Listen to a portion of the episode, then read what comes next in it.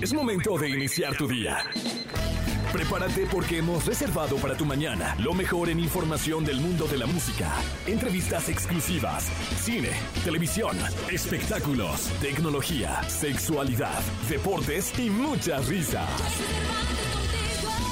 Deja que nuestro equipo de expertos colaboradores junto con Jesse Cervantes te demos los buenos días. Iniciamos. Buenos días, ¿cómo están? Bienvenidos. Jueves primero de febrero del año 2024. Estamos estrenando mes. Muy buenos días. Buenos días a todos. Un buenos días para cada uno de ustedes que nos están escuchando. Buenos días para ti, para ti, para ti, para ti, para ti, para ti. Buenos días, buenos días, buenos días, buenos días, buenos días, buenos días, buenos días, buenos días, buenos días, buenos días, buenos días, buenos días, buenos días. Muy buenos días a todos. Seis de la mañana con dos minutos arrancando este jueves primero de febrero. El segundo mes del año, caray. Hace nada hace un abrir y cerrar de ojos estábamos diciéndonos feliz año, feliz Navidad. Hace nada, nada, nada estábamos con los Reyes Magos, ya sabes, este que la rosca y mañana los tamales. Así que así de rápido va pasando el tiempo, ¿no? Ya primero de febrero, mañana viernes es el día de la Candelaria, mañana viernes estaremos echando tamalín, pero por lo pronto ya es primero de febrero, primero, jueves primero de mes, el mes número 2 de este 2024. Hoy viene Cami a cantar para todos nosotros en este programa de los deportes. Estará Paquito Ánimas, también Gilberto Barrera en los espectáculos, el jueves de psicología con Katy Calderón de la Barca, viene Checo Sound a la lectura del tarot y muchísimas sorpresas que tenemos para todos ustedes. Vamos a estar con la promoción de la bichota, va a estar el Carol Jeep en las calles y nos la vamos a pasar de maravilla. Así que por favor quédense con nosotros. Marco Aurelio el emperador de, Roma decía lo siguiente, nunca dejes que tu mente vague demasiado por el pasado, se preocupe demasiado por el futuro. Concéntrate, enfócate, carajo, en lo que está pasando aquí y ahora, en el presente. Lo que vale es lo que estás viviendo. El pasado, pues ya, experiencias, aprendizaje, historias, anécdotas, todo eso que es muy importante, muy importante. El futuro, pues todo lo que hoy estés sembrando para que en el mañana coseches, pero la clave es el presente, carajo. Y luego cómo nos olvidamos de él. Y que es que yo hice y entonces y quieres vivir de lo que hiciste en él, carnal. Es lo que estás haciendo ahorita. Primero de febrero, 6 con 4, empezamos este programa On My Love, Sarah Larson y David Guetta. 6 de la mañana, 43 minutos, Harry Styles. Él nació un día como hoy, pero de 1994. Y es uno de los que ya podrían estar en el medio tiempo del Super Bowl, ¿eh? Aunque usted no lo crea. Vámonos con Harry Styles. Radiografía en Jesse Cervantes en Exa. 1994 entra en vigor el Tratado de Libre Comercio de América entre Canadá, Estados Unidos y México. Hoy hacemos ya realidad la nueva grandeza mexicana. Kurt Cobain, cantante de Nirvana, es encontrado sin vida. En nuestro país es asesinado el candidato a la presidencia Luis Donaldo Colosio.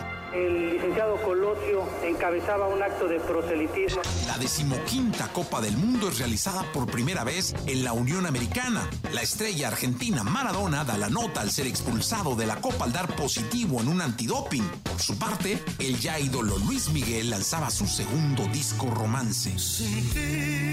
Y justo ese año, en 1994, nacería un niño inquieto que años más tarde nos deleitaría con su talento. Estoy hablando de Harry Styles. Harry Styles. Hello. Hi. Thank you so much for having me. Proveniente de Holmes Chapel, Inglaterra, Harry creció en una familia separada. En su adolescencia formó un grupo junto con sus amigos del colegio llamado White Schemo. Al mismo tiempo, trabajaba en una panadería.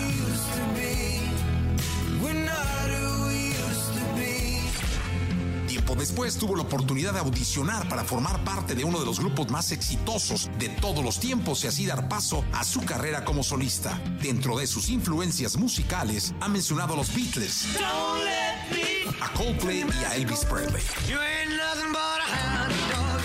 Dentro de las cosas curiosas del cantante, se dice que es amante del chocolate, tiene pánico a las montañas rusas, sufre de afidiofobia, miedo a las serpientes. Le gusta que las chicas usen camisetas de fútbol ya que le parece sexy. Y según cuenta el cantante, robó un jabón de la casa del actor Johnny Depp, mencionando que lo hizo por la gran admiración que siente por este actor.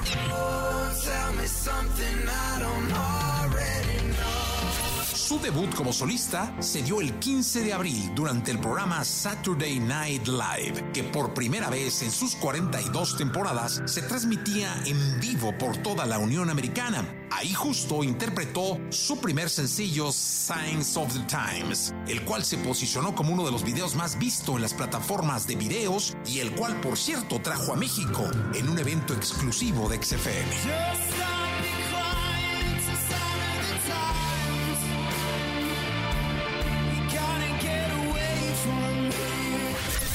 Su propio sello discográfico. Hizo su debut en cine en 2017 bajo la dirección del cineasta Christopher Nolan. Ha sido modelo para marcas de ropa y actualmente es considerado una de las grandes estrellas del pop.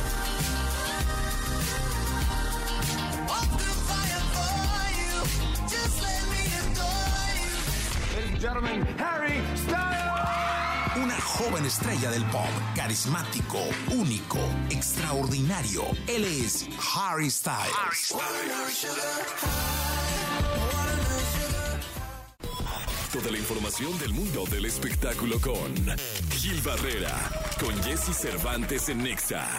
Bien amigos, aquí estamos en este jueves, jueves primero de febrero, jueves primero de mes. Mañana hay tamales, pero hoy hay información de espectáculos con el querido Gilgilillo, Gilgilillo, Gilgilín. Hombre espectáculo de México, mi querido Gilgilillo, ¿cómo estás? Bien, mi Jessy, fíjate que leía un reportaje en donde hablaban de, de este tema de las plataformas, en donde decían hay muchas plataformas y pues prácticamente todo el tiempo, la época eh, gloriosa o dorada de las plataformas prácticamente está llegando, a, está alcanzando su límite.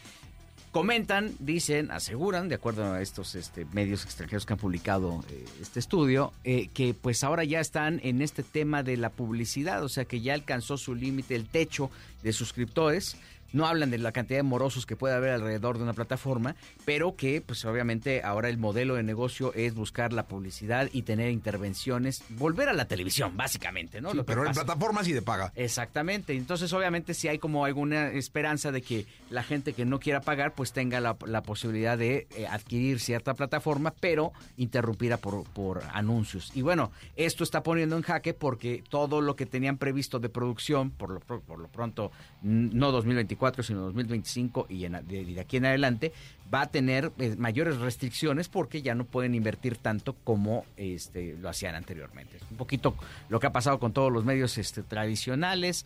eh, en cuestión impresa, pues lo que tú pagabas de circulación, vaya, lo que tú pagabas por el producto, pues evidentemente también viene, este, ha mermado, ha disminuido y entonces tienes que recargarte en la publicidad, lo que está haciendo que la, parte- el- la rebanada del pastel para todos los medios, incluyendo los nuevos y los convencionales, cada vez sea más delgada, Milles. Sí, caray, la verdad es que pues... Pero fíjate lo chistoso, ¿eh? Es, es volver a las bases, volver a la televisión, como dices Sí. tú. Sí, sí, sí, o sea, al final todos dicen, es que nosotros tenemos, lo único que, eh, la diferencia ahora con las plataformas es que es el ejercicio democrático de poder ver lo que tú quieres ver en el momento en que tú quieres verlo, ¿no? Y quitarlo cuando tú lo quieres ver. Antes con la televisión, pues sencillamente nada más le cambiabas y se acababa la historia. Ahora aquí, pues tú tienes esa videoteca en la que tú puedes sacar y, y- ver lo que tú quieras. Pero vaya que se está poniendo el terreno complejo, están empezando a tomar previsiones en todas las eh, reestructuras, en todas las estructuras del streaming, porque justamente están em- empezarán a apostarle a la publicidad.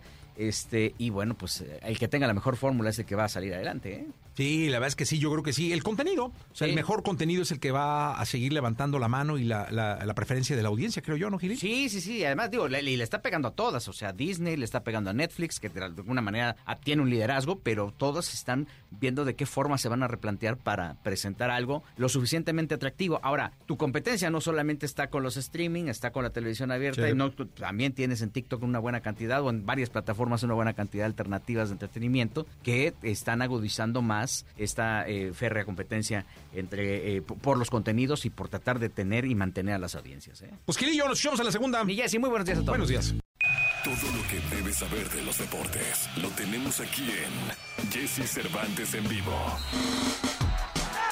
Paquito Ánimas, el hombre que más sabe de deportes en México. Ah, ya, ya empezamos a subir, señoras y señores. Ya Gracias, empezó a subir, señoras y señores. El de Tampico Madero con nosotros.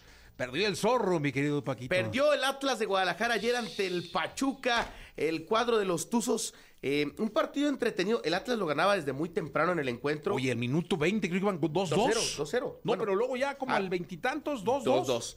Eh, había yo estado muy contento porque eh, la fuerza básica del Atlas en algún momento fue la Jaiba Brava del Tampico Madero cuando le pertenecía a Orlegui Deportes eh, antes de que lo vendieran a La Paz FC. Y eh, ahí se forjaron dos futbolistas que hoy son figuras en el Atlas. Hablo de Rivaldo Lozano y Lalo el Mudo Aguirre, quienes estuvieron en la Jaiba Brava antes de pasar al Santos Laguna y después ser trasladados al Atlas de Guadalajara. Dato exacto. Importante, no, sí, clave, clave. Y, y bueno, terminaron por perder el partido. Creo que en los cambios se equivoca el técnico del Atlas. Creo que la salida de Jeremy Márquez, incluso la de Aldo Rocha, eh, cuando quiso irse al frente. Yo no entendí por qué sacó a Rocha, por ejemplo. No, entendí. Yo no sé si se quiso irse más al frente o ser un poco más ofensivo por las laterales. No entendí un poco los movimientos y le termina por afectando, porque cuando se queda con un hombre menos el Pachuca, esperas que, que el Atlas tenga ventaja eh, por, la, por el tema numérico y bueno, no. Entró mi compadre el Achofis López, un ex rebaño sagrado para acabarla y eh, pues anda muy motivado el muchacho, se ha hecho viral en redes sociales por un noviazgo que trae por ahí. Oye, te voy a decir una cosa. eh, su novia muy bonita. Muy guapa y excelente futbolista. Hoy se está recuperando de una lesión. De una lesión. Pero es una de las mejores porteras de México. Y ¿eh? el Chofis es un jugadorazo, eso Sí. es lo que creo que no, no, la, no, no la ha tenido de pronto, pero Creo que le ha afectado en algún momento la estabilidad emocional que hoy tiene.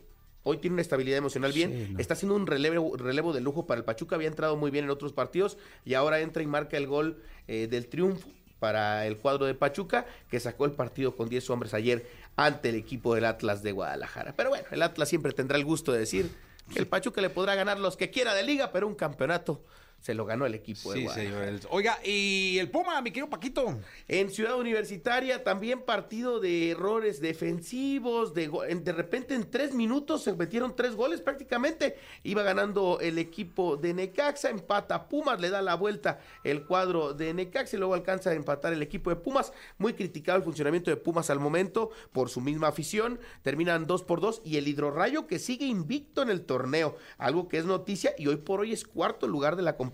Entonces eh, el Hidrorrayo del Necaxa haciendo las cosas muy bien.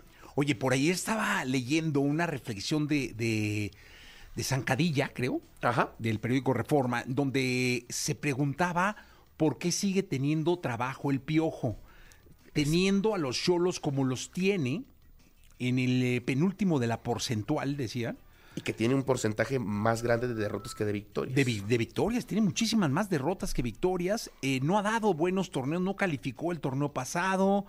Y aún así sí, o sea, la han- confianza con el piojo es tremenda, ¿eh? Eh, yo creo que tiene que ver mucho la estima que le tiene Hank a, a- a Miguel, porque eh, hasta en temas deportivos, Montesinos, que era una figura muy buena para el equipo de Tijuana, por decisión de Miguel Herrera salió del equipo, este delantero chileno, y eh, pues le terminó por afectar, pero apoyaron a Miguel, lo respaldaron, lo han respaldado en las incorporaciones, lo han respaldado en todo el tema del planteamiento deportivo y no le ha funcionado. Y a pesar de esto, creo que hoy ya está en una línea muy delgada en la que si en este torneo no le va bien, o más bien, si en esta jornada que viene no saca un buen Es resultado, jornada doble, es impor- importantísima esta yo jornada, creo que Paquito, ¿eh? tendría que sacarle ya eh, pues del equipo de Tijuana a Miguel, que, que ojo, también esto es preocupante porque salió Diego Mejía, técnico de Juárez el fin de semana, Mexicano. y ya nada más nos quedan dos eh, actualmente Sí. en la liga. Entonces, si sale Miguel, nos quedaría uno prácticamente. Entonces, vamos a ver qué, qué sucede en esta jornada. Ayer también empezó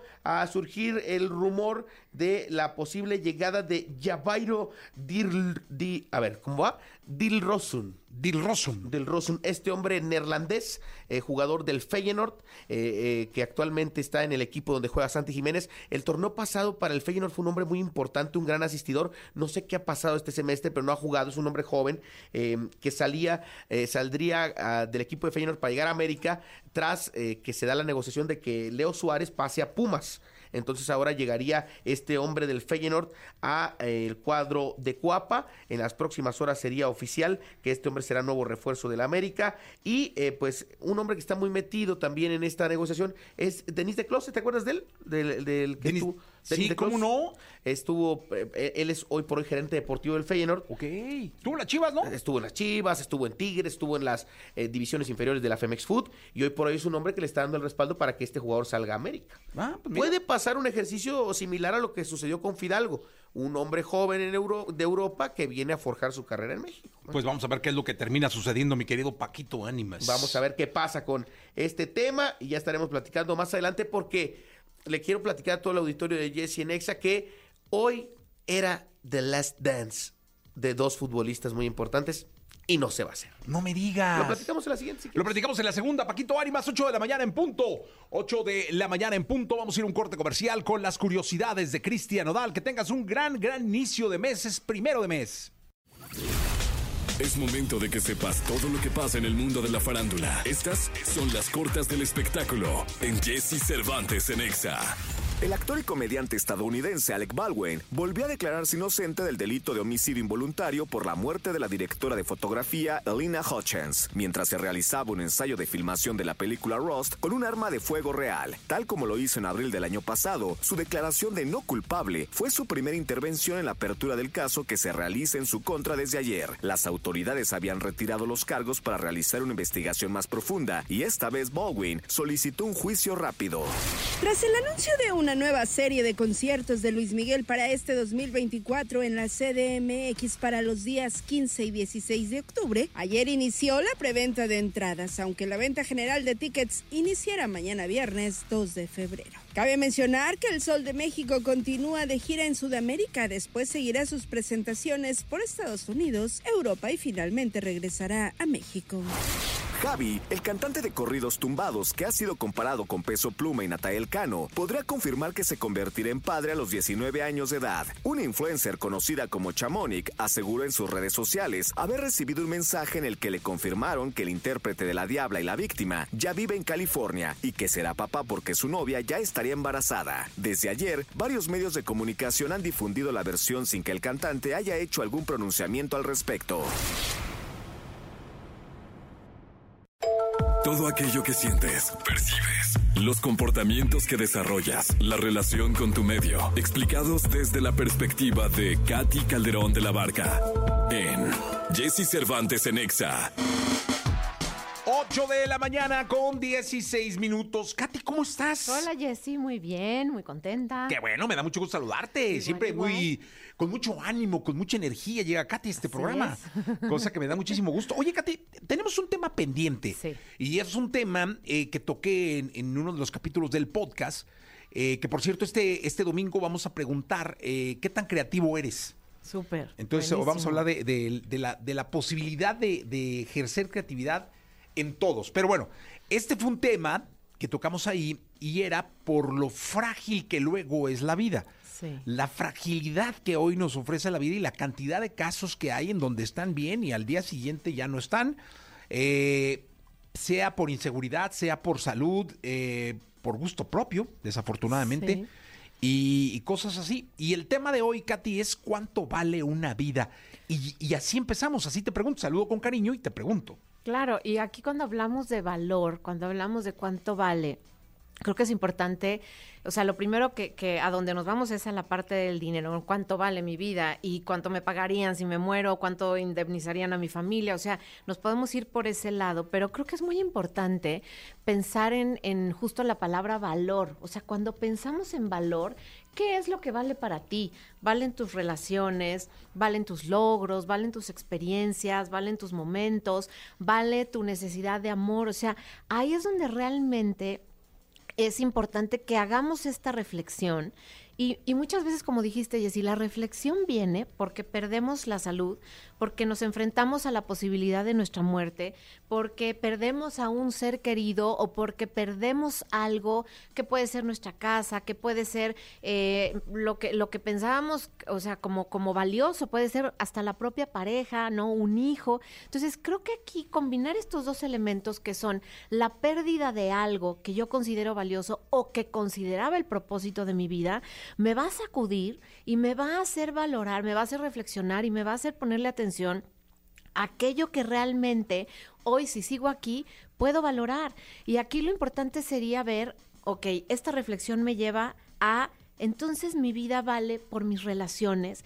Y si mi vida vale por mis relaciones, ¿qué hago para que esas relaciones realmente tengan un impacto? Porque cuando llegamos a esta pregunta de cuánto vale y, y, un poco el decir, si me muero, ¿qué haría? o cómo me gustaría? o con quién me quedo pendiente, porque muchas veces el ejercicio también es, si me muero, no, a tal persona no le pedí perdón o a tal persona le salgo debiendo en tal relación no he sido la persona que tendría que haber sido. Y estas reflexiones nos ayudan entonces, darle valor a tu vida y empieza a hacer cambios, empieza a darle a esa persona... Por ahí va, ¿eh? Exactamente, a ver, venga. No, no, es que era justamente eh, por la oportunidad que luego te ofrece la vida de hacer corte de caja. Sí. Y corte caja es que de pronto te tengan que operar de emergencia y sin, sin más estés... Y con alto riesgo, que además... Con alto riesgo y que estés en la sala preoperatoria, ya todo listo para meterte al quirófano y tú no te la esperabas y de pronto eh, te llega la oportunidad de, reflexionar en torno y si me muero, sí. ¿qué, ¿qué tanto hice? ¿Qué dejé de hacer? ¿Qué me gustaría hacer? ¿Estoy listo? ¿No estoy listo? Y es sano de pronto decir, bueno, pues si, si, si se acabó, yo viví plenamente, viví bien, viví feliz, logré tales objetivos, me faltó esto, esto y esto otro, y si te da la vida la oportunidad de seguir, lo hagas. Claro. O sea, eso que te faltó, lo pongas sobre la mesa y dices, no, güey, pues órale, échale. Claro, claro. No sé, era un poco por ahí. Es justo eso. Y entonces la invitación sería, hagamos cada uno el ejercicio de pensar, si hoy en este momento dejara de existir, ¿a quién le debo? O sea, ¿a quién? Y puede ser a mí mismo. Me, quedé a deber el propósito eh, de cumplir un objetivo. Me quedé a deber el sumarle y aportarle algo a este mundo. Este mundo me dio, me dio todo. Me dio vida, me dio agua, me dio eh, sol, me dio todo. ¿Y yo qué le dejé? ¿Cómo dejé yo este mundo mejor? Si yo el valor lo pongo justo en la huella y el propósito y el sentido, entonces mi vida va a recobrar una dirección distinta, un rumbo distinto y por eso es importante pensar pensarnos como como estos seres que son un cuerpo que son una mente, que son un espíritu, y que si en una de estas áreas realmente no trabajé, no me desarrollé, eh, y, obviamente la otra parte que, de la que hablaba, las relaciones. ¿En qué relación es en la que salgo debiendo, en la que no aporté, en la que eh, no, no di mi mejor versión? Y entonces hacer este corte de caja, como bien lo dices, y así me da la oportunidad de poder rectificar y entonces darle la vuelta y ahora sí, darle un valor a mi vida en donde si me quedé sin sentido, estoy pensando en alguien que tiene una pérdida, acaba de terminar una relación de pareja, se quedó sin su familia o algo, y entonces decir, perdí el sentido. Bueno, si sigues aquí, recupera el sentido haciendo este análisis diciendo cómo, de qué manera yo puedo volver a recuperar mi sentido, volver a darle un sentido y pensémoslo de manera más ecológica también, incluyendo al espacio, al planeta, al universo en el que nos, nos movemos. ¿De qué manera también dejo mejor este mundo? ¿Qué valor le estoy dando yo a este mundo? A ver, yo te preguntaría a ti, a ti que nos estás escuchando o a ti que nos estás viendo, si te mueres ahorita, ¿qué pendientes dejas? Pendientes eh, morales, pendientes familiares, pendientes de amor, pendientes laborales, pendientes de familia. ¿A, a quién no le dijiste te quiero? ¿A quién no le demostraste que lo quieres? Eh, ¿qué, no hiciste? ¿Qué, sueño dejaste frustrado? Hazte esas respuestitas rápidas, o sea, invierte un minuto. Chin, esto, esto, no hice. Estás a tiempo, ¿eh?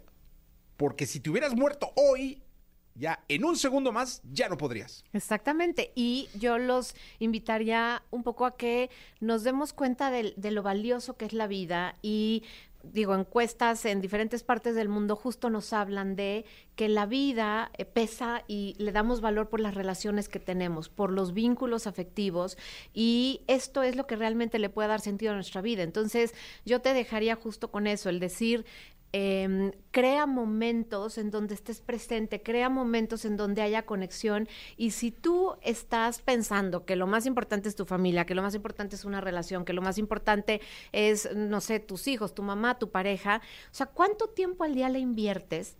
A esa relación. Y si estás dejando que la vida y el ritmo de la vida te esté correteando, te esté arrollando, por lo menos tómate esos 60 segundos, ese minuto que, que, que Jessie estaba eh, invitándote a que lo tengas para hacer esa llamada, para mirar a esa persona, para eh, escribirle un mensaje. O sea, haz que ese momento sea un momento valioso, que ese momento le agregue valor a tu vida y a la vida de la otra persona. Porque recuerda que al final lo que nos genera esta plenitud son estos espacios de las relaciones que construimos. Y esta relación puede incluir, incluir también que es indispensable trabajar tu espacio espiritual. Entonces, si tú trabajas en eso, seguramente le vas a agregar un valor a la vida tremendo y si tú pones en una lista tus relaciones y trabajas en esas relaciones, invirtiéndole ese tiempo, ese, ese amor, acuérdate que amor es muchas veces, muchas veces se traduce en tiempo. Vamos a ponerle un valor a la vida súper importante. Así que me quedaría yo con, con esa reflexión, con esa invitación. Eso es lo importante, eh, es la clave, ¿no? Eh, darte, y era, y era un poco para dónde iba la pregunta, ¿no? Darte cuenta que has hecho, qué pasaría si ya no pudieras hacer absolutamente nada y que te decidas hacerlo. Exacto, y, y, pensar justo eso, ¿cómo me gustaría que me recuerden las personas que son valiosas para mí? Si me gustaría que me recordaran, hoy en la mañana me mandaba un video mi, mi, hija que decía, esta es la idea que tienen las mamás de cómo fueron mamás, esta es la idea de cómo realmente los hijos recordamos a las mamás, y ya sabes, to, o sea, dos historias totalmente distintas, y entonces un poco de broma, pero la invitación es esa, si yo quiero que me recuerden en esa eh, parte amorosa, en esa parte cercana, es en esa en la que tengo que trabajar. Y realmente dejar esa huella porque cuando estamos todos en el funeral, en el velorio de alguien o en el hospital, la sala de, espera, o sea, pensando en que esa persona es valiosa para nosotros, ahí es donde realmente tenemos esta conexión con lo valioso que deja la vida. Así que hay que invertirle y no dejar que la vida nos arrolle y realmente convertirnos en esas personas que dejan esa huella en su espacio como queremos que seamos recordados. Mira, yo no sé cómo me vayan a recordar, pero estoy seguro que me van a recordar. Exacto. Gracias, eh, Katy. Gracias. 8 de la mañana, 25 minutos. Descifra los misterios y secretos. Encuentra la interpretación de tus sueños y dudas desde el tarot con las respuestas de Checo Sound. Aquí en Jesse Cervantes en Nexa. El maestro del misterio, de la adivinación, del tarot. El querido Checo Sound está con nosotros en esta mañana de primero de mes. Oye, ¿tiene algún significado que sea primero de mes para alguna actividad que vaya a hacer la gente, mi querido? Según el tarot, según la adivinación, según todo lo que sabes, mi querido maestro. Bueno, es como un, un digamos como un reinicio, eh, te da como ese, esa energía de, de, iniciar algo nuevo. Por supuesto, viene enero, que es el mes que a todo mundo se le hizo más largo. Si te soy honesto, a mí la verdad no se me hizo tan, tan eterno, pero hay gente que uh -huh. sí decía de ya, por favor, bájenme de este mes. Entonces te permite renovar mucho. Lo que sí se dice es que los, el primer domingo de cada mes tienes que tomar eh, un poquito de canela en polvo, salir en el marco de tu casa y echarla hacia adentro, soplar hacia adentro la canela ah, y que trae órale. como muy buena suerte. Otros dicen que lavarse las manos con el agua primer con domingo sal. de cada mes. Sí, señor. Y otros dicen que agua con sal de grano y entonces te lavas las manos, no te las tienes que secar y, y que también eh, se supone que, que, la energía y se limpia también y todo ese rollo. Y se habla de muchas cosas de, de, de, primeros de mes. Ahorita, mes del amor, pues también bastantes cosas, bastantes rituales. Calzones rojos. Por supuesto, póngase su calzón rojo para que este, este mes, aunque sea, salga. Ya después Oye, de marzo, ¿se usa ¿no? mucho este asunto de los amarres? Fíjate que yo no le creo mucho. No, no, pero fuera de que le creas, ¿sí, se usa mucho? Es un chorro. Piden un chorro. A mí, a mí de pronto en lecturas así de, ¿y sabes cómo hacerlo? Y yo de, pues no, pero ¿para qué quisieras a una persona que no quiere estar contigo? Exactamente. ¿Cuál sería la energía que estás jalando para que tengas que estar con una persona que no tiene el menor interés de, de- de- de estar junto a ti? Y mejor busca una persona que quiere estar contigo, que esté gozoso de tu energía y todo eso. ¿Para qué una persona que a lo mejor ni siquiera te va a querer en la misma intensidad que tú a ella o a él? Exactamente, mi querido eh, Checo Son, maestro del misterio. Janisita nos eh, presiona muchísimo. Mira, trae peinado de Janis Joplin, ¿no? Janis, Sí. ¿verdad? Janin, ¿verdad? ¿Sí? Janine Joplin. Janin Joplin. Janin Joplin. Sí, mira, se peinó hoy Sí. como Janis Joplin. Muy bien, Janisita, ¿eh? Ah, dice que no se peinó. Ah, bueno, caray. Bueno. Este, detallitos, ¿verdad? Detallitos. Eh, ¿Quién habla? Buenos días. Hola, ¿qué tal, Jessy? Hola, Checo, buenos días. Muy buenos Habla días. Alan. ¿Qué onda, mi Alan? ¿A qué te dedicas? Hola, soy este DJ y productor Ah. musical. Wow, muy bien. Felicidades, hermano. Eh, ¿Qué le quieres preguntar? Alan, con, apellido completo, por favor. Alan Ramírez. Alan Ramírez, muy bien. Bueno, ahí le dejamos. Sí. ¿Qué le quieres preguntar al tarot de, de Checo Sí. Misterio? Precisamente, eh, bueno, como soy DJ, quisiera saber eh, cómo me va a ir eh, con mi trayectoria musical. ¿Ya Eh, sacaste algo? Eh, sí, ya tengo algunas canciones. De Mm. hecho, me dedico al, al reggaetón mexicano, pero no, ten- no, no estoy teniendo el éxito que, que espero. Sí, hermano. Eh, Salió no la sé- muerte, ¿eh? Sí, pero puede ser La un carta cambio. central es la muerte. Fíjate, podría ser esto. Eh, ¿Ese es un vato con bastos? eh, siete de bastos y Siete si de ves bastos. está como costándole trabajo, Sí, hay sí, como, sí, sí, navegar. como no, no mucho Sí, sí, orden. sí, luego sale la muerte. Luego sale la muerte y luego, luego el el mago. mago. Ahí te va. No sé si realmente eso sea, o sea, el reggaetón realmente sea lo que te apasiona o estás ahí porque a lo mejor puede ser una tendencia que crees que te puede llevar al éxito. Creo que necesitas ser más profundo y ser más honesto contigo. Si a lo mejor el house es lo tuyo, por decirte un género. ¿Qué, género DJ. te gusta, hermano? No, sí, de hecho, sí.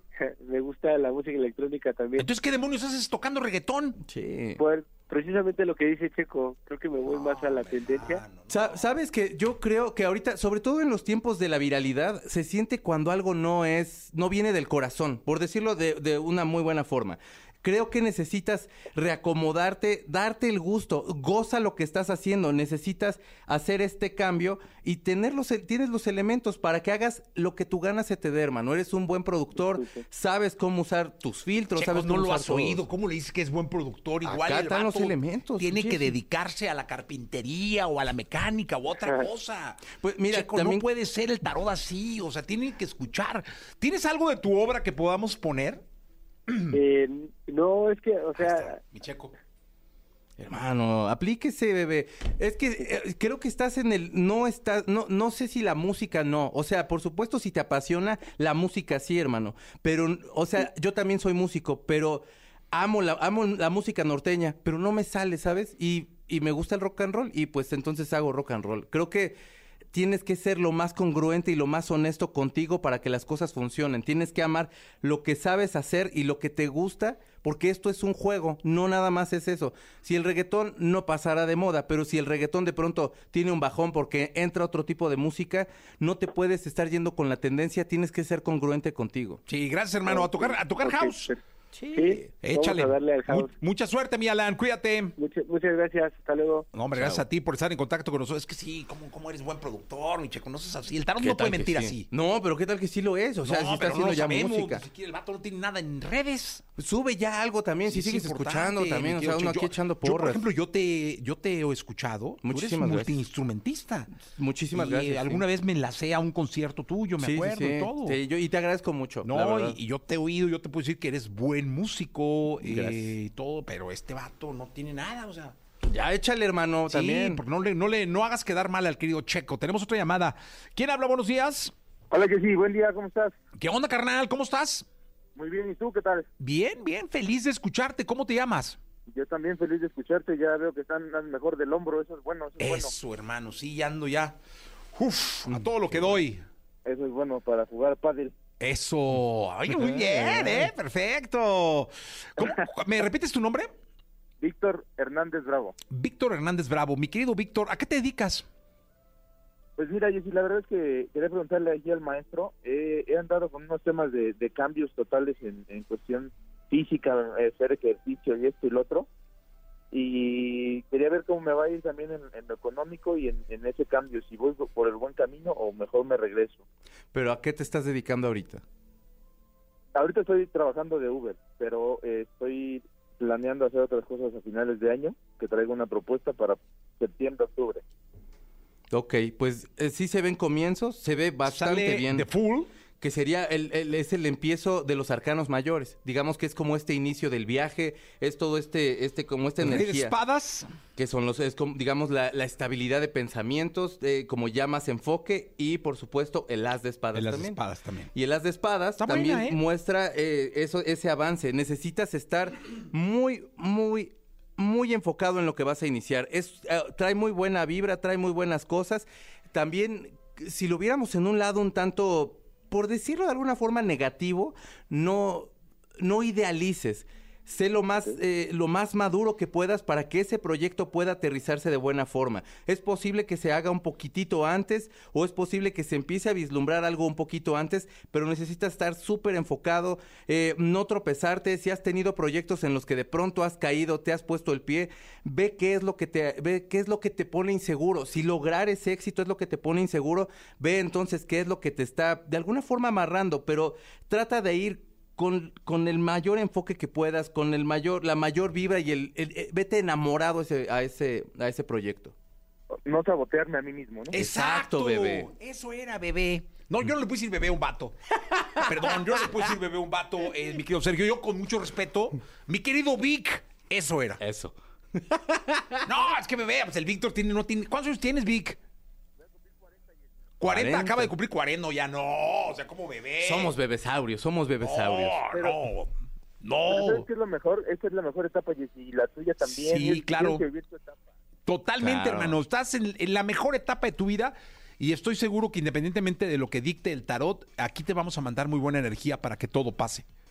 Muchas gracias, Jessy. De igual forma también, créeme que todo lo que has dicho de lo que pasó ahorita con Katy es exactamente lo que pasa en el mundo. Tienes que hacer las preguntas para salir adelante y reestructurarte, porque si no, te quedas. Eso. Esa es la actitud, mi querido Vic. Te mando un abrazo muy grande. Jessy, doblemente igual para ti, para todos los, los colaboradores de ahí de Jessy. Gracias. Víctor, querido, muchas gracias. Faltan seis minutos para que sean las nueve. Maestro, gracias. No, gracias ¿Dónde a te ti, pueden Jessy. localizar? Arroba Checo Sound, Checo con K, Z, A, U, N, y ahí los espero. Podemos hacer lecturas de tarot y todo. Ya estamos. Muchas gracias. Vamos con Igual que un ángel, Caliuchis y Peso Pluma. Toda la información del mundo del espectáculo con Gil Barrera, con Jesse Cervantes en Nexa. Señores, Gilgilillo, Gilgilillo, Gilgilín, el hombre espectáculo de México. Mi querido Gilgilillo, ¿qué nos cuentas en este primero de mes? En esta segunda de espectáculos de este jueves primero de mes. Contra todo pronóstico, mi Jessy estuve en los TikTok.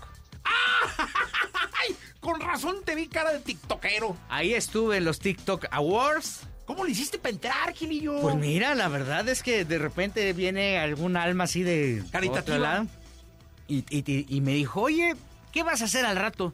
Pues nada, voy a ponerme mi, mi pijama, Sí, mis pijama. pantuflas, ¿no? Este, y pues, oye, me voy a poner a ver una serie o algo. No, no, no, vamos a los TikTok. Y yo, no, hombre, ¿para qué voy ahí donde no me quieren, mano? Estos cuates de TikTok hacen lo que quieren Sí, con la gente sí. y la, la tratan mal y todo. Entonces me dijeron, no, hombre, vamos porque vas, te vas a dar cuenta de lo que, de, de los esfuerzos que se hicieron.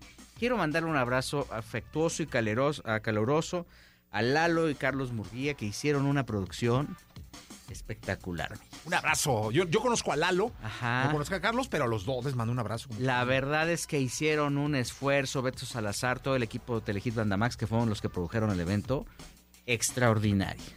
Este, con, con muy poco tiempo de, de- de anticipación, porque entiendo que ellos cierran el acuerdo prácticamente la primera semana de enero, y de allá para acá se encargaron de cerrar varios foros, de cerrar Televisa San Ángel y de hacer toda una experiencia para todos los- toda la gente, para este cliente que es TikTok, porque TikTok te con- contrató a Televisa Univisión para hacer la producción, hicieron un espectáculo maravilloso. De ahí a las relaciones y a cómo se mueve TikTok para con los medios convencionales y o este, digitales, creo que hay una diferencia y creo que, creo que sí va a ser un tema que deben de arreglar los chinos y los brasileños y toda la ONU que está manejando esa empresota. Porque en algún momento, eh, pues al final, lo hemos visto con todos los medios, se termina cobrando la factura de esta mala relación o de esta nula relación que pueda existir entre un medio y otro. Me encontré varios compañeros que estaban como muy desconcertados de medios, insisto, digitales y tradicionales, que estaban muy desconcertados por el trato que TikTok le da a los medios de comunicación cuando sabe que al final, si bien tuvo 9 millones de vistas en su transmisión digital, que es un montón, este, pues al final van a terminar este, pasando algunas situaciones que pueden afectar eh, lo que se ha, se ha construido también. Y lo que se ha construido también con productos como los premios que hicieron ayer. Sí, 9 millones. Es un demonial. Insisto, ahora, la producción del evento, todo lo que, lo que se hizo alrededor del evento, insisto, cómo manejan su comunicación corporativa y cómo manejan su comunicación con los medios de comunicación, eso es un punto y aparte y es algo que tienen que arreglar. Porque les va a cobrar factura. Pero lo que hicieron, el esfuerzo que hicieron este, en cuanto a la transmisión fue maravilloso. Están los 9 millones de vistas, que es un demonial. Y por primera vez pudimos ver un evento hecho y producido por Televisa, pero en vertical, mi Jessy, que al final ese es el lenguaje con el que se está hablando ahora en los medios digitales. No horizontal, es decir, la pantalla convencional que vemos eh, a lo largo, eh, este, eh, como un rectángulo, pues ha dejado de serlo y ahora es prácticamente el tema horizontal para donde se unen los esfuerzos. Gracias, Gilillo. Mi Jessy, muy buenos días a todos. Bien, oye, eh, está en el teléfono y me da muchísimo gusto saludarlo a un periodista que admiro, respeto y quiero. Desde hace siete años hemos hecho equipo en este programa y ahora está de estreno y le doy la bienvenida con mucho cariño a Juanma Jiménez. Juanma, ¿cómo estás? Jessy, siempre un placer saludarte, ¿cómo estás? Oye, quiero decirte que te veo en las noches, ¿eh?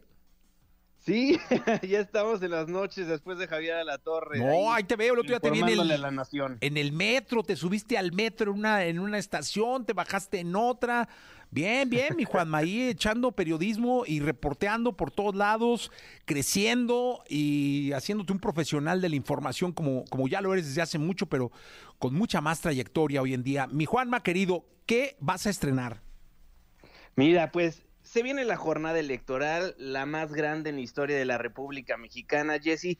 Y yo creo que lo más importante es que la gente realmente conozca lo que va a estar sucediendo el 2 de junio de 2024, porque luego hablamos de las elecciones, los periodistas nos complicamos, hablamos de los chismes políticos, pero realmente no logramos hacerle entender al auditorio la importancia de salir a las urnas a sufragar y que lo hagan por la mejor opción, las que ellos consideren que sea la mejor opción. ¿Y cómo van a saber qué es la mejor opción, qué es lo que está sucediendo en el país, qué es lo que están proponiendo los distintos candidatos o aspirantes a un puesto de elección popular, pues justamente platicando con estas personas que ya levantaron la mano que nos quieren gobernar. Entonces, como todas las jornadas electorales, MBC Noticias me ha dado la oportunidad de encabezar el programa electoral y en esta ocasión ya arrancamos este domingo a las 5 de la tarde por el 102.5, la estación hermana del 100 eh, 4.9. ¿Ahí seguimos? Sí, aquí estamos, ¿cómo no, Juanma? Sí, en el 104.9 Exa FM, entonces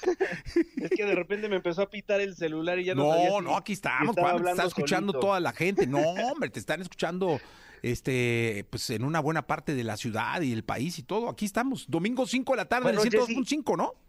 Exactamente, y, vamos a estar entrevistando a todas las personalidades que ya levantaron la mano. Y lo vamos a hacer de una manera como hemos hecho el periodismo a lo largo de los últimos años, como me enseñaste, Jesse, realmente dándole la importancia que merece el servidor público y el ciudadano.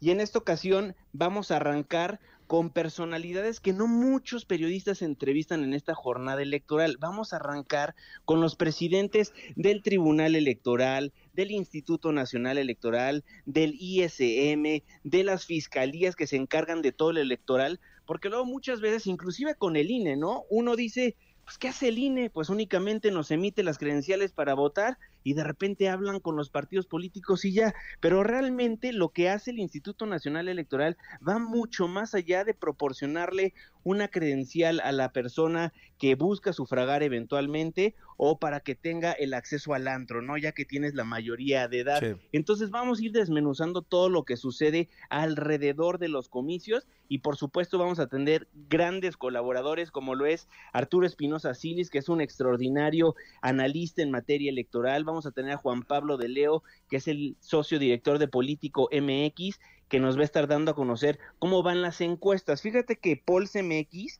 tiene una herramienta que nadie más en el país tiene, que agarran todas las encuestas que hay en la República Mexicana de ciertos estados, de ciertas diputaciones, de ciertas alcaldías, las mezcla todas y te saca un poll of polls, encuesta de encuestas. Y ahí básicamente te dice, no solo de una encuesta, te da a conocer la estadística de cómo van las cosas realmente de acuerdo a todos los encuestadores del país y posteriormente, pues obviamente para reírnos un ratito, pese a que las entrevistas van a estar muy buenas porque empezamos con la entrevista de semblanza y luego acabamos con la coyuntura política y luego ya sabes, los políticos ahí medio se traban en preguntas tan sencillas como qué te gusta comer, ¿no? Y luego responden unas cosas muy interesantes.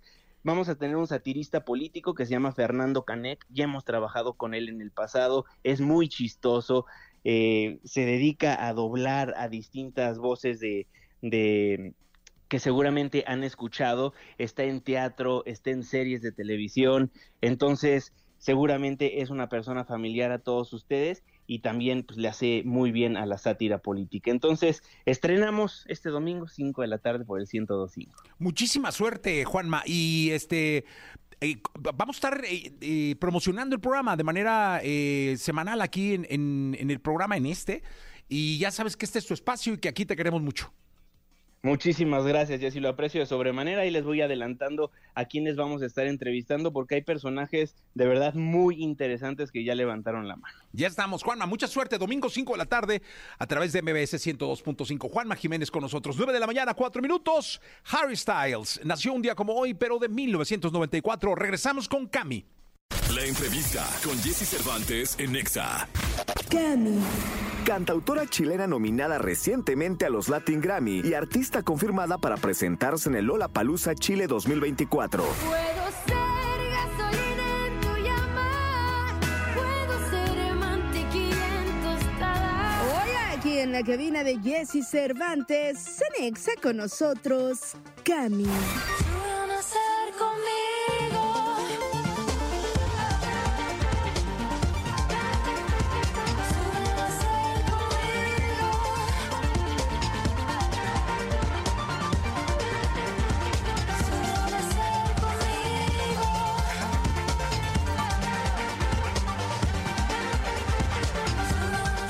Nueve de la mañana, 25 minutos. 9 de la mañana con 25 minutos en vivo para este país maravilloso.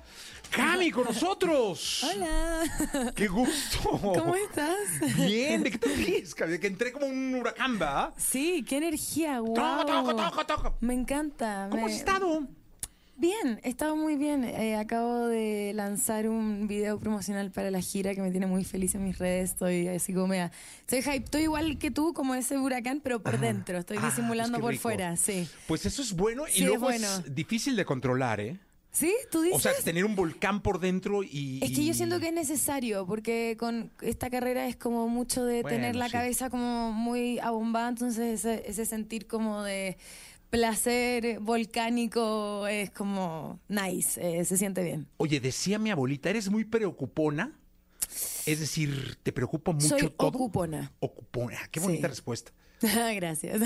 Sí, muy bien. Me, me ocupo. Pref- eh, Antes que preocuparme de algo, prefiero ocuparme de las cosas. Pero, por ejemplo, en este asunto de los algoritmos y de los números que ofrecen y de los números que generan los algoritmos, ¿te preocupas? O te, bueno, sé que te ocupas, pero... Me ocupo de hacer mi trabajo, eh, no voy a trabajar por un algoritmo nunca, creo que es trabajar eh, en vano y, y creo que el arte también tiene que ir de la mano con eh, un sentimiento, entonces si es que uno pone todo lo que yo soy, todo lo que yo tengo a un algoritmo que no siente y que está netamente destinado para... para, para dirigir un poco a que todo se vea igual y se vea muy homogéneo, eh, está, está difícil competir contra eso. O sea, no, no es lo que busco cuando, cuando hago música. Ayer estaba con uno de mis mentores platicando de esto justamente y me decía, ojo que ellos no tienen, hablando de los algoritmos, conciencia y muchas veces no reflejan la emoción Nunca refleja la emoción. que, que puede arrojar alguien que compra un boleto y va a un concierto. Totalmente. Eso me decía. Sí, y yo creo que el, el- el gran problema es cuando, más allá del boleto, y que porque al final esta, esta como esta manera tan libre y de- como democrática de poder compartir nuestro arte es tan hermoso y ha permitido que mucha gente tenga eh, más oportunidades y que no esté todo tan regido como eh, tan monopolizado por las majors o por las radios, o por, sino que cada, cada quien que quiera publicar su, su arte puede hacerlo hoy día. Pero creo que el algoritmo igual encontraron la forma de eh, dirigirlo o de mm, manipularlo. Entonces, cuando las canciones se hacen solamente para que el algoritmo te acepte, eh, todo se empasta y termina pareciéndose eh, todo entre todos. O sea, ya, ya no hay una diferencia. Entonces, creo que ahí es. Creo que esa es la gran crisis eh, de, de industria musical en la que estamos viviendo, que no nos estamos dando cuenta y lo, lo preocupante que es que la, que, que la viralidad vaya antes que la virtuosidad. Eh, estamos preocupados de hacernos virales todos y queremos hacer todo eh, antes que entregar una, un trabajo virtuoso y que, y que, y que realmente venga desde un lugar eh, íntegro, desde, desde el artista. Eh, fíjate que por eso respeto yo mucho. Ahora, yo lo respeto desde acá, desde lo que consumo, porque hace mucho que no voy. Eh, creo que la última vez que fui eh, estaba Maloma y Balvin, los dos. Por eso respeto mucho el Festival de Viña del Mar, porque tiene mucho lo que pasa eh, en el escenario, pero luego la gente también es respondona, ¿no? Pero esa es mi visión desde acá, ¿eh? Sí. Yo no sé, tú eres de ahí. Sí, soy de Viña. No, sí, Viña es Este- hermoso, Viña es hermoso. Pero como, como todo, creo que hoy día necesita La tele un- controla mucho ya todo, ¿no? Sí, sí, yo creo que la, la industria en general, no quiero hablar de ningún festival en particular, pero, pero la industria en general creo que necesita un... En Chile le decimos un... Dilo, dilo, Un, un momento de, ah, listo. Una de- sacudida. Una sacudida de conciencia. Creo Sí. que hay- necesitamos más colectividad eh, cuando hablamos de la conciencia y, y- y tanto que tenemos esta euforia colectiva por los artistas, tengamos esa misma euforia pero desde la conciencia colectiva. Creo que hay, hay, hay tanto que tiene la música para ofrecernos y hay tanto artista de calidad increíble hoy día eh, dispuesto a dar propuestas novedosas, interesantes, íntegras, que es lo más importante. Eh, y, y- la, y la música es un... Y la, la, la- carrera de un artista es una constante transformación. Entonces, cuando de nuevo, cuando estamos regidos solo por eh, como darle en el gusto a algo que ni siquiera tiene, em, como dices tú, el, el estado para decir La conciencia. esto es virtuoso, esto no, sino que solamente aparece ahí nomás. Eh, todo se empasta, como decía yo recién, y no hay, no hay mucha diferencia entre el uno y el otro. Oye, Gami, pero afortunadamente siguen existiendo los shows en vivo. Qué hermoso, ¿no? Eso es Ay, maravilloso. Pandemia fue terrible no tenerlo. Sí, pero Oh. ahora que tienen la oportunidad de ir a un lugar de 500, de 1000 y ver al artista, Exquisito. como decimos acá, cómo se está Exquisito. rompiendo el alma, iba a decir de otra forma, este, eh, porque la gente conecte con él, esa respuesta de emociones, de sudor, de llanto, eso es maravilloso. Es que la instantaneidad del scroll también creo que ha hecho que perdamos esa, ese magnetismo a la hora de estar presentes. Eh, hemos perdido también las ganas de tener, las ganas de tener experiencias vívidas, como catárticas. Eh, yo soy muy pasional cuando viene la hora de los vivos, entonces los defiendo a muerte. Eh, ahora justo estoy armando una gira súper linda y muy que tiene un concepto muy teatral y muy cinematográfico eh, con un equipo hermoso que aprovecho de mandarles a todos un beso enorme que los quiero mucho Eh, y ha sido ha sido difícil también como como eh, atreverme a presentar una propuesta así en un mundo hoy día donde donde es más fácil otras cosas quizás Sí. antes eh, pero es lo que soy y es lo que me nace hacer y es lo que mejor sé hacer, entonces también me tiene... mm, an- antes que cualquier cosa estoy muy agradecida de poder contar con gente que, que confía en mí y, y por poder despertarme todos los días y, y saber que, que amo lo que hago y que hago lo que amo. O sea, no, no, que no estoy engañándome a mí misma. Que eso es una bendición, ¿eh? Sí, tremendo. Porque quizá los más no pueden hacerlo. O sea, están trabajando por necesidad o una cosa y somos pocos los que estamos viviendo la pasión y además este viviendo de ella. Sí. Como a mí me pasa con la radio. Es un sacrificio igual. Sí, Porque al claro, amar tanto lo que uno hace, es como. Hay un punto donde toda tu vida es como que se. se Sí, junta sí. con tu carrera y es como en qué momento me, me puedo como separar de esto. Esto se transformó en terapia, me encanta. ¡No, Eh, padre! Pero, pero, pero algo que veo mucho con mi psicóloga eh, hoy día, como de qué manera puedo mm, eh, encontrar al personaje arriba del escenario y hacer catarsis absoluta con ese personaje y no tener como, eh, como soltar todas las riendas y, darle todo el espacio catártico que necesita y luego bajarme al escenario pero volver a, a- a mi centro. Eh, porque si no los artistas nos confundimos y llega un punto donde uno no sabe qué es realidad y qué es ficción No, luego andas cantando, andas con la- por la vida con la del la escenario. sí con esa adrenalina que es súper desgastante Estás consumida en una semana. sí sí total Estás- ah. total total ¿Nos cantas algo? ¿en serio? Sí, anda. Por favor. voy a cantarte algo que Venga. es un regalo porque nunca le he cantado ¡Oh! Pero nunca le he cantado porque no es una canción mía. Eh, cuando me dijeron que tenía que venir a, a cantar una canción, acabo de lanzar un disco, para aclarar, eh, que tiene unos, muchos tintes folclóricos, pero tintes electrónicos también, como que fusioné esos dos mundos. Pero yo vengo del mundo del folclore. Eh, hoy día me acompaña Martín en la guitarra, chileno también. Martín, Eh, bienvenido. y tremendo músico y guitarrista. Eh, y, y quiero cantar algo que pertenece a esta tierra. Esto Venga. es Bésame mucho. Bésame.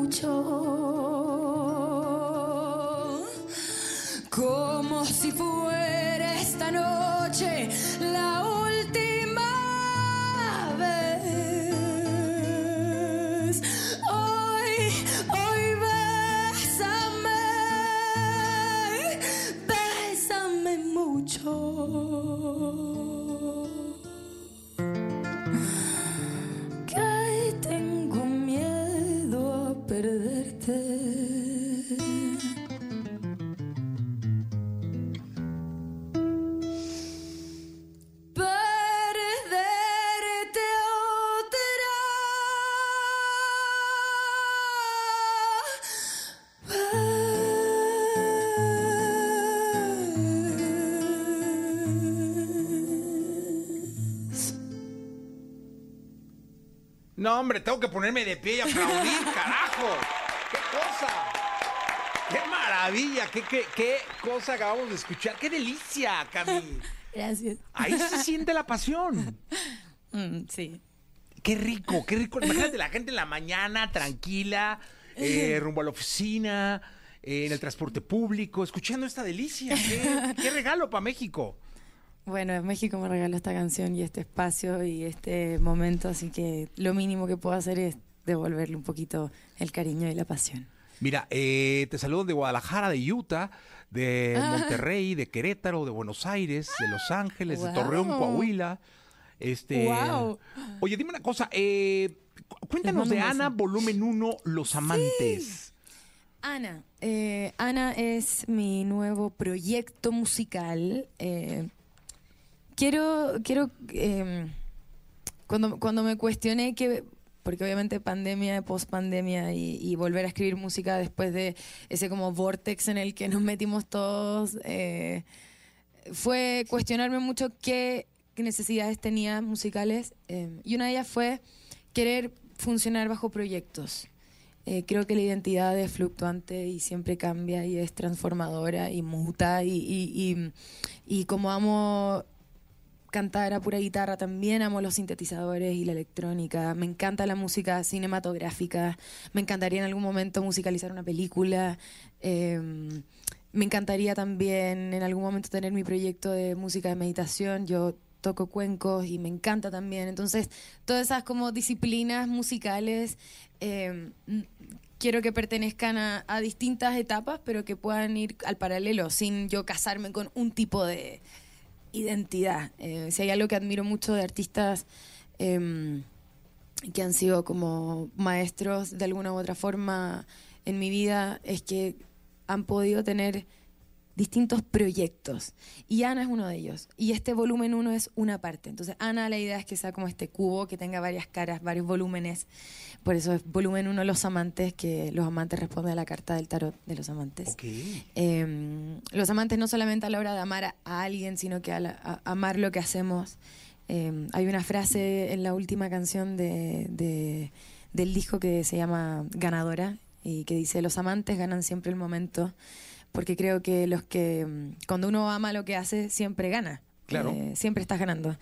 Eh, no hay fallos. Y, y eso es lo que estoy intentando como de manera... mm, como auto-coaching mántrico, darle vuelta a mi cabeza, eh, que, que siempre voy a estar ganando si es que amo lo que estoy haciendo. Me pasó muchas veces en mi carrera que no estaba por ahí tan convencida de las cosas que estaba lanzando porque de nuevo hay una presi- presión de industria, hay una presión de público, hay una presión de lo que la gente espera.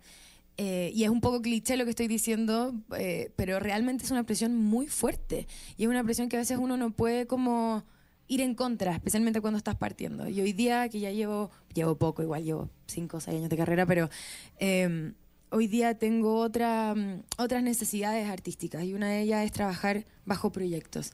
Eh, me encantaría pronto ya poder lanzar un disco a pura guitarra y voz. eh, Sería maravilloso. sí, me encantaría.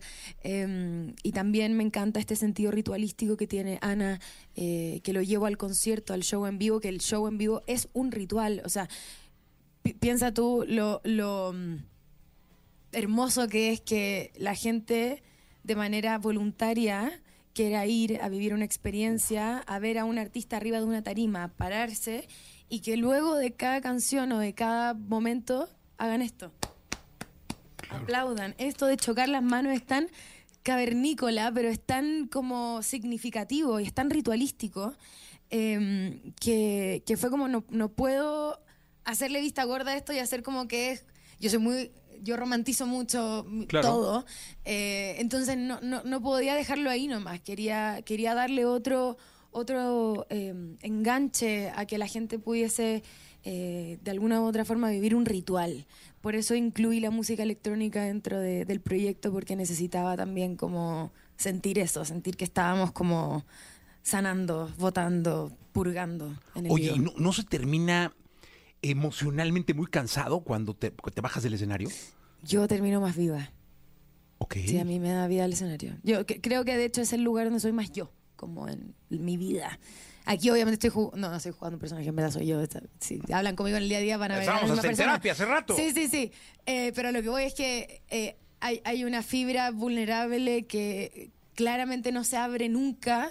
eh, entonces, cuando puedo permitirme esos espacios, es como que estoy transformando o transmutando algo que, que vengo acumulando, acumulando, acumulando y el escenario me permite como descargar. Por eso fue tan difícil no tocar en pandemia para mí, porque mi cabeza hacía como cortocircuito, porque Claro. eh, tenía todo, todo como mm, adentro mío, no, nada lo podía transformar, nada lo podía transmutar. eh, y hoy me siento súper agradecida y bendecida, privilegiada ante todo eh, de poder eh, estar con esta gira, estar con Ana, eh, poder atreverme y, y agradecerle a mi equipo también por confiar en esta idea tan loca cuando les dije voy a fusionar la electrónica con el folclore, me quedaron mirando como, ¿estamos seguros de esto? y yo como, les juro que sí, porque, eh, eh, insisto, eh, hay, hay, hay virtuosidad en tener proyectos al paralelo. Y, y, y nada, estoy, estoy ansiosa. Escúchalo hoy día cuando voy a llegues a tu casa. Oye, dime una cosa. eh, este asunto de la gira, eh, mucha gente se debe estar preguntando. México. eh, exactamente. ¿Qué onda Sí. con México? ¿Qué onda con las ciudades que ahora te saludan? Eh, incluso Los Ángeles, que es una ciudad muy mexicana. Eh, ¿Qué onda con, con la Uf. gira? Cuéntanos. Eh, mándenle un DM a mi discográfica para que me, para que me lleve de gira para allá. Eh, bueno, ayer tuvimos un encuentro con fans acá, muy lindo, donde vimos el video de Ana. Ana tiene un video, para que la gente lo sepa, que dura como veintipico minutos. Es un live set fílmico que grabamos en el sur de Chile. Es hermoso, muestra los paisajes de mi bello y colorido país.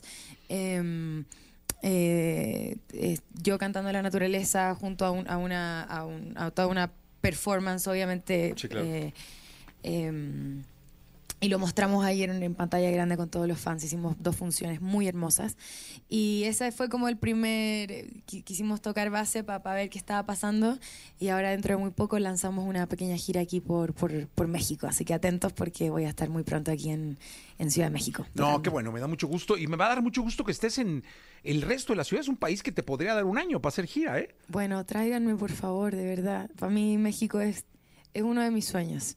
Girar en México, realmente se los digo, es uno de mis sueños. Así que espero estar pronto acá. Lo manifiesto, lo, lo visualizo. hoy. Se va a hacer realidad, estoy seguro. Gracias, y vas a venir a promocionar tu concierto acá. Sí, por Seguro. supuesto. Invítame Segurísimo. cuando quieras. Cami, gracias por estar con nosotros. A ti, gracias por tenerme acá. Gracias, gracias, maestro, por estar acá. Eh, vamos a continuar con el programa. Todo lo que debes saber de los deportes lo tenemos aquí en Jesse Cervantes en vivo. Paquito Ánimas, en la segunda de deportes de este jueves primero de febrero del año 2023. Mi querido Paquito, anunciaste en la primera que hoy hubiera podido darse The Last Dance, eh, a, la- a lo cual no sabemos a qué te referías, y que no se dio o no se va a dar. No pero va a dar. cuéntanos. Eh, hoy era el partido pactado en- entre el Inter de Miami y el Al Nasir, el Lionel Messi versus Cristiano Ronaldo, que se jugó el año pasado cuando Messi todavía estaba en el Paris Saint Germain, en un partido del Paris Saint Germain ante el Al Nasir, que terminó por ganar el Paris Saint Germain en aquella ocasión, con gol de Messi incluido, y también había marcado un doblete Cristiano.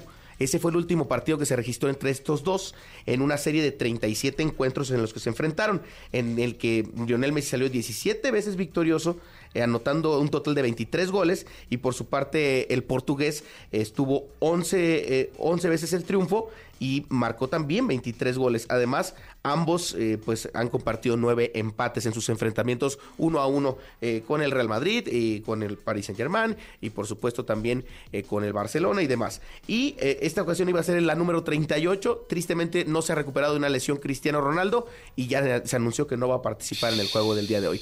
Por lo que el negocio, mucha gente viajó a Arabia.